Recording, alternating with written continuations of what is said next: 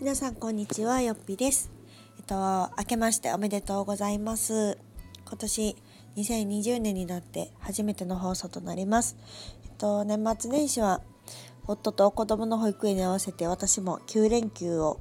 えっと、いただいていたというか勝手に設定していたので、まあ、今日から仕事始めということでスタートしました。あのちょっと風邪をひいてしまいまして鼻声ですが聞こえにくかったらすいません。えっと今回ですねフリーランスになってから何回目だろう？2回目？3回目？のお正月だったんですけれども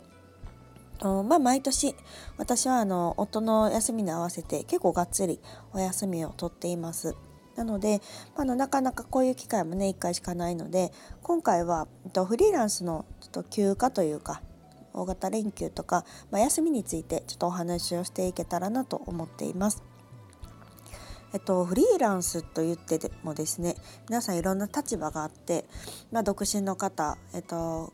家族がいる方、まあ、子供がいるいないとかっていういろんな、えっと、状況があると思うんですけど、えっと、勝手な私のイメージでなんかフリーランスっての自由にまあ仕事ができるからこう年末年始とかねそういう、うん、あの会社に決められた休みではない範囲で、まあ、いくらでも働けるっていうイメージだったんですけどまあ私もそうですけどやっぱりね家族がいて子供がいるので、まあ、なかなかねそんな中自分一人で仕事をするっていう環境も難しかったりします。ただまあいろんなこう SNS とかつながりを見ていくと本当にいろんな形のフリーランスの方がいてもう休みなく年末年始働いてますっていう方もいれば、まあ、休みを取ってる方もいるんですけどなんか印象としては結構働いてる方が多くてですねうなんか子供保育園休みになっちゃったどうしようみたいな。あの夫も家にいる邪魔やみたいな。あの方もなんかすごい多くて。なんかそういうのを右受けるというか、まあ、フリーランスといえばなんかそういう感じかなっていうまあ私も前は印象はあったんですけど。あのやっぱりこう自分がどうしたいかっていうのはすごく大事だなと思いました。もちろんねそういう私も独身だったらむしろラッキーというかうん、子供とかももしいなければなんかこうあんまりね休みとか考えず仕事して、まあ、そこも収入につながってっていう風な喜びも感じられたのかなと思うんですけどあの今の私の現状としてはやっぱりこう家族が休みの時に私が働くっていうのはしたくなくて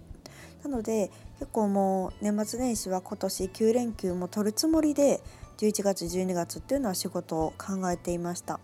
なので先方にもお伝えしてたんですね。あの企業の方とかそういうやり取りする方に関しては、まあ、あの年末何日から年始の何日までは、えっと、冬休みとしていただきますみたいな 勝手に決めて勝手にお知らせみたいな感じでしてたので、まあ、そこで連絡が来ることもほとんどなかったですね。であったとしてもあのメール入れといてくださいとかチャット入れといてくださいっていうのは言ってるのであの必要であれば全然あの随時入れてはもらっているので年始が明けた今日ですね、えっと、まとめて返信をしました。なので9ヶ月あ9ヶ月じゃない9日間は一切仕事をしませんでした。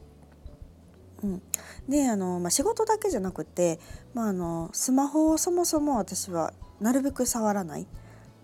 とか SNS も、まあ、発信もそうなんですけどあんまり見ることもしなかったんですね。であのそれは何がいいかというとやっぱり私は今の仕事上もうパソコン SNS が基本的にも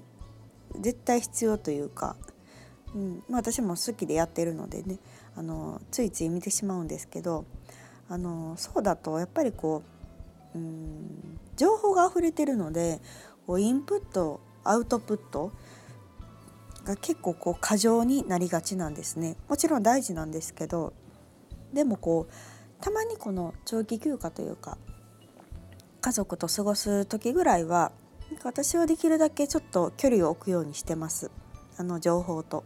なので基本的に土日はあんまり私も発信をしないし SNS を見るということもしないんですね。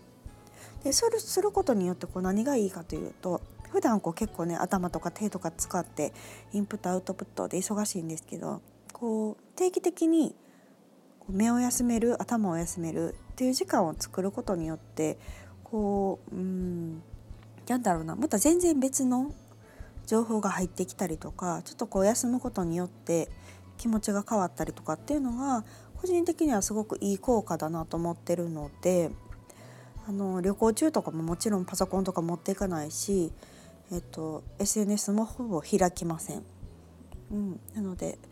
こうフリーランスらしくないというかあの勝手にこう会社員のいいとこ取りみたいな感じで自分で決めてやってるんですけど今回も、えっと、9日間ほぼ携帯を見なかったことによってなんかすごい新しいこうアイデアが浮かんできたりとか、うん、なんかテレビからの情報とかあと本ですね結構本読みました、うん、あの本を読む時間に当てたりとかしたので本当にこう全然違うインプットができたことによって2020年度のアウトプットが思い浮かんだりしたのでそれもすごくおすすめでした。うん、なので、うん、結構まあフリーランスにがやりがちなんですけど結構こう時間を全てにこう使ってしまう休むっていうことを結構こう忘れがちになっちゃうので私も前はそうだったんですけど結構こう時間をコントロールする力っていうのがすごくこうフリーランスにとっては大事かなと思いました。自分に合う働き方をするためには自分の時間を自分でコントロールする力がないと結構こう自由がゆえにこう仕事を受けすぎてしまったりとか自分が精神的にしんどくなってしまって自分で自分の首を絞めてしまうっていうのが結構フリーランスはなりがちだなと思うんですね。こう会社みたいに決まりがね休みの決まりがあるわけじゃないし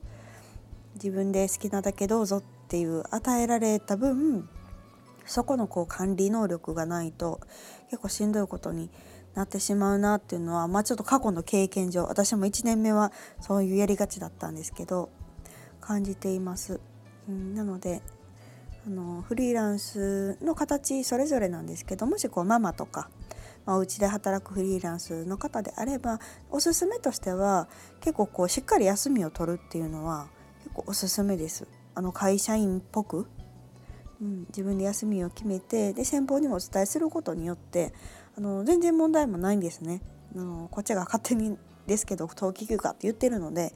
あのそんな急ぎのこともないしあの今日全てあの午前中はもちろんね返信に時間がかかってはしまったんですけどまあそれだけで済む話なのであの仕事始め1日目はあの返信をする日ぐらいにこうスロースタートをすることによって全然気持ちも楽に仕事始めや憂鬱やということなくあの楽しみっていう気持ちでこうスタートができたのでそれもすごくおすすめです。うん、なのであの今日のタイトルでもあるの「フリーランスの悪」っていうところに関しては自由がゆえにあの自分を苦しめるのも自分っていうところですかね。うん、なのでここのこう時間のコントロールっていうのをしっかりしないとフリーランスになることによってどんどん潰れていく自分が潰れていっちゃいかねないなっていうところは今回年末年始でも感じたところでした。うん、私はあのがっつり休んだのであの風邪こそひきましたけどあの精神的にはすごく元気にまたパワーも復活したなと思うのでまた2020年自分のやりたいことをちょっと明確にしながら行動していけたらなと思っております。はい、ということで、えっと、今回は「フリーランスの悪」というタイトルでお話をさせていただきました。と今回ラジオをたくさんの方が聞いていただいてフォローしていただいて嬉しく思っています。ありがとうございます。また2020年はもう少し頻度を上げて更新していけたらと思っているので引き続き聞いてもらえると嬉しいです。ではまた次回の放送をお楽しみに。さよなら。